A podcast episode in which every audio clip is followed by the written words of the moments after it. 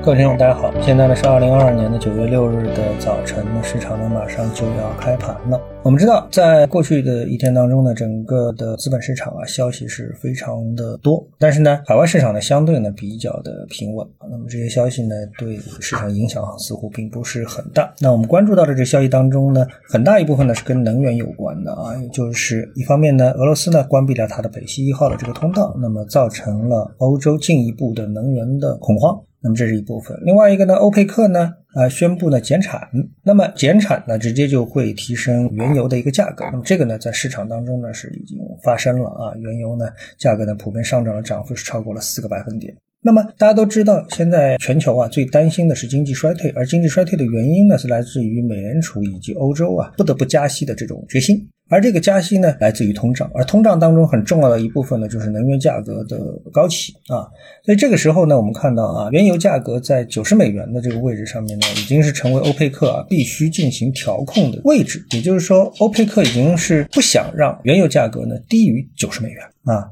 也就是说，这种行为是跟美联储是作对的啊。美联储希望原油价格下跌，而欧佩克希望呢美元价格稳定在九十以上。而现在呢，欧美的通胀呢又是非常的剧烈，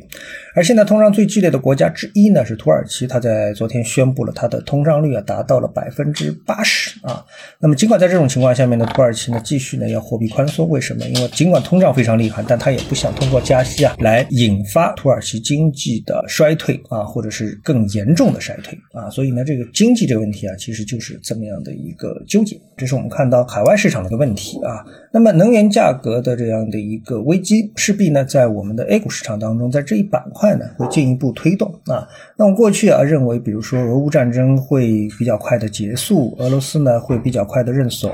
所以呢由俄乌战争所引发的能源的这个危机呢，可能呢下半年呢会进入到快速解决的状态当中啊。但事实呢，我们现在所看到的情形似乎不是如此。但是呢，有一个现象是比较反常的，就是在现在在这个情况下面，俄罗斯，也就是说关心俄乌战争的都知道，乌克兰呢现在进入到了一个反攻的状态。但是呢，由于双方，特别是乌克兰方面啊，要保证军事机密啊不大范围的扩散，所以呢，现在呢在新闻方面呢，大家对细节啊并不是了解的非常清楚。那么在这种情况下面，如果说啊俄罗斯是占上风的话，那么他就不会轻易的开启能源武器啊，也就是把北溪一号给关闭了。啊，那这是不是从另外一个角度来说，俄乌战争啊，俄罗斯现在是处于比较明显的劣势呢？所以呢，启动了这样的一个经济武器呢？啊，能源武器呢？这个呢，引发了我的一点思考。那么这是能源方面传递到 A 股市场的话呢，那能源板块呢，可能呢就因为这样一个原因呢，会继续被市场所关注、所推升啊，这是一方面。另外一个消息呢，我们关注到就是关于人民币汇率的问题啊。那我们看到有这么一则消息：中国央行年内第二次下调金融机构外汇存。存款准备金率自二零二二年九月十五日起呢，外汇存款准备金率由现行的百分之八下调两个百分点到百分之六。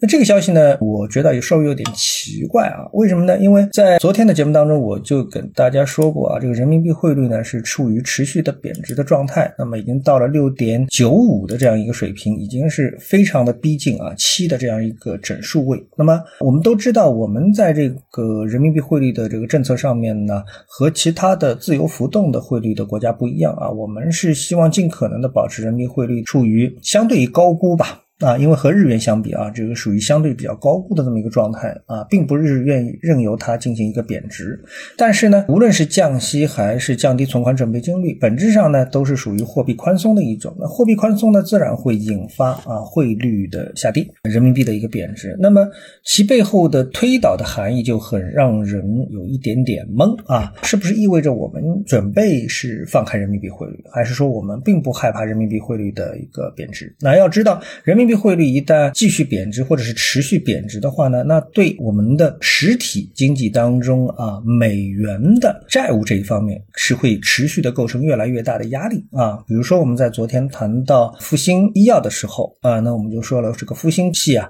它有差不多五十六亿美元的外债，五十六亿美元的外债如果乘以七的话，就相当于是四百亿人民币的外债规模。而复星呢，它总的现在的净资产呢就是两千亿啊，也就是你可想而知，四百亿其实对。它的影响应该是非常大的。那么这一块如果是不断膨胀的话，啊，也就意味着它的这个债务水平啊会不断的上升。如果上升百分之十，那就是又多了四十亿，对吧？啊，这个简单的一个计算。而且呢，我们有相当一部分的企业啊，在过去的几年当中，由于海外资金利率的低点。那么我们借了大量的外债，比如说房地产公司啊，由于在国内融资困难，所以呢都借了大量的这个美元债啊。那么这些情况呢都是一些现实。所以在这种情况下面啊，如果说人民币汇率贬值的话，那么对相当一部分借了外债的企业和进口占了相当大比例的这些公司来说，都会构成很重要的负面的影响啊。而形成正面影响的企业。呃，事实上，大家知道也就这么一些，比如说纺织业啊。那我们现在大力发展纺织业吗？显然也不是如此啊。